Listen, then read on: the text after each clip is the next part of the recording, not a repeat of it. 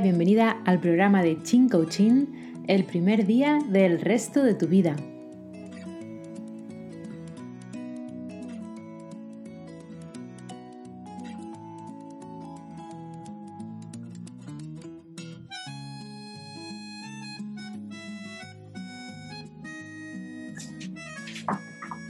Hola, muy buenas tardes. Este es ya el programa número 20 del primer día del resto de tu vida.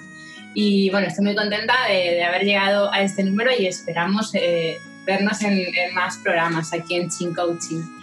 Hoy he querido hablar sobre un tema que me resulta muy interesante y bueno, yo lo he llamado Normalicemos la vulnerabilidad. Y, ahora pues te voy a ir contando un poco eh, por qué he decidido elegir este tema hoy y, un poco qué es lo que vamos a desarrollar.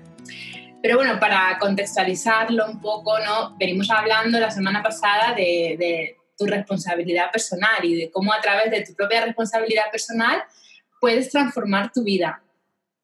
Bien, pues al final, entre los programas eh, que venimos hablando sobre ese encuentro, sobre todo en tu auténtico ser, en, tu autenticidad, en buscar nuestra conexión personal. Yo creo que al final son programas que, van un poco encaminados hacia encontrarte eh, contigo misma como, persona. Eh, y, bueno, pues la vulnerabilidad es un tema del que, bueno, no se suele hablar mucho, la verdad. Y, bueno, primero te voy a contar cómo yo encontré esta, esta palabra, ¿no? esta idea. Eh, ya hace un año más o menos estaba viendo unas charlas TED que me gustan mucho, sobre todo porque son charlas que, bueno, si no sé si las has visto y si no, te lo recomiendo muchísimo.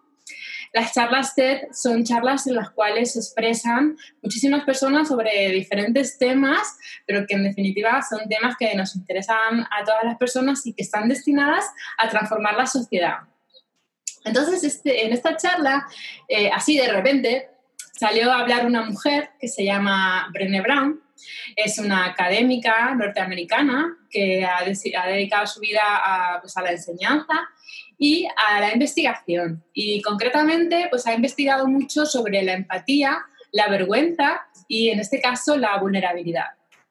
Eh, ella lo que, lo que intenta un poco eh, traer a, la sociedad ¿no? y, la transformación que ella busca es, es, cambiar un concepto que tenemos muy arraigado ¿no? y es esta dualidad de, vulnerabilidad-debilidad. ¿no? Venimos eh, tanto femenino o masculino, da igual, ¿no? en cualquier concepto que lo busquemos, sobre todo, bueno, quizá en, en, masculino se pueda eh, ver más, pero incluso en las mujeres también, ¿no? Mucho, mucho. Y ahora, ahora iremos desarrollándolo y, viendo por qué. ¿Y, cuál es el cambio que, propone Brené? El cambio es eh, vulnerabilidad, valentía. Y, cuando yo lo escuché pensé, ¿qué quiere decir? vale, pues lo voy a explicar así con, el ejemplo que, yo encuentro dentro de lo que yo he experimentado al final, un poco es eso, ¿no? el mostrar tus errores, el mostrar tus miedos o tus debilidades es un poco contrario a lo que se espera de ti eh, si quieres encajar en este molde social de, perfección que nos venden, tanto a hombres como a mujeres. Y que este molde que, que sigue siendo muy potente y que en realidad eh, no es más que algo que, que está no solamente arraigado en, la psique social o en el pensamiento colectivo, sino que es algo que se fomenta muchísimo en las grandes corporaciones, en las empresas que, que manejan el mercado mundial de alguna manera. Y, ahora veremos por qué. Pero bueno, viene de, de, de, mucho, de mucho atrás. ¿no? Eh, al final el hecho de, mostrar quién eres, ¿no? de, mostrar tus miedos, de, mostrar tus debilidades, tus dudas, tus errores, eh, es algo que siempre hemos tapado ¿no? por, el, por qué dirán. ¿no? O sea, yo tengo que, mostrar una, no sé, una parte de mí y quizá los entornos más personales eh, me puedo abrir más, pero en general eh, mostrar mis debilidades es algo como, como negativo. Pero el coraje de, mostrar tus miedos, de mostrar quién eres, de, tus fracasos, ¿no? Al final, eso es algo que, te conecta justamente con, con algo que, que, somos y es con, con, lo más importante que somos. Y es con, nuestra propia humanidad. Es mostrarnos humanos y humanas ante el mundo. Y eso sí que es una, una verdadera lucha. Y ese sí que es un cambio de paradigma muy importante. ¿Por qué? Porque solo hace falta eh, abrir tu móvil, ponerte a navegar en redes sociales y ver cómo enseguida salen los vídeos que hablan de que si estás gorda, pues que, que empiezas a hacer este plan de, ejercicios, ¿vale? Eh, y que cambies tu imagen a, la imagen perfecta que te va a encajar en, este, en este mundo y en esta sociedad. Y si tienes algún defecto que no consigues eh, modificar ni con maquillaje, ni, con operaciones, ni con nada, pues no pasa nada. Pues tienes eh, aplicaciones en las cuales pues, te hacen la nariz más pequeña, los dientes más blancos, los ojos más grandes, te quitan las imperfecciones y te puedes mostrar al mundo perfecta. Y no voy a negar que yo alguna vez he probado alguna aplicación de esa, me he reído, me he divertido y he dicho, oye, mira qué gracia. Y me he visto ahí guapísima y, y, me ha hecho sentir bien en ese momento, ¿no? Y de hecho veo mucha gente, ¿no? En, en, en, esta onda, que no critico a nadie, porque cada uno es libre de hacer lo que quiera. Pero yo a lo que, lo que quiero reflejar aquí es que se sigue, ¿no? Se sigue vendiendo este molde de perfección en el que tú tienes que encajar. Y entonces el hecho de que tengas un, Michelin o, de que tengas el, brazo más gordo o, no sé, la imperfección que, que, tú sientas que tengas, la vas a ocultar, la vas a intentar ocultar. Porque, claro, es que si no, eh, no estás siguiendo el patrón. ¿no? Y que no encaje, está fuera. Y yo he visto mucho sufrimiento en este, en este mundo, eh, partiendo por mí misma, ¿no? En el hecho de decir, oye, no encajo, yo aquí no encajo. ¿Esto, ¿esto qué es? O sea, yo, yo no, no entro en este patrón. Pues bien, es que realmente no hay un patrón, es un concepto. Eh, en cualquier momento tú tienes el poder de romper cualquier molde, de romper cualquier patrón y mostrarte como eres. Y, bueno, precisamente ¿no? esta idea que, que, trae esta mujer, Brené, pues me tocó muchísimo, ¿no? Me tocó mm, en mi interior muy fuerte porque me di cuenta de, que es verdad, de que, de que asociamos la vulnerabilidad con la debilidad. Y ya ni, no quiero entrar mucho en la, parte masculina, pero en la parte masculina también, porque el hombre eh, sí es verdad que ha tenido siempre esa imagen, ¿no? De decir, no mostrarse vulnerable, el hombre que no llora, ¿no? El hombre fuerte. Pero la mujer también. Eh, en definitiva, somos todas, eh, todas y todos partes de, todo esto, ¿no? Y, y, bien, pues yo creo que cuando tú ves una conferencia o una charla de una persona que te habla con normalidad. Por eso he querido traer la palabra eh, normalización, ¿no? Normalicemos la vulnerabilidad.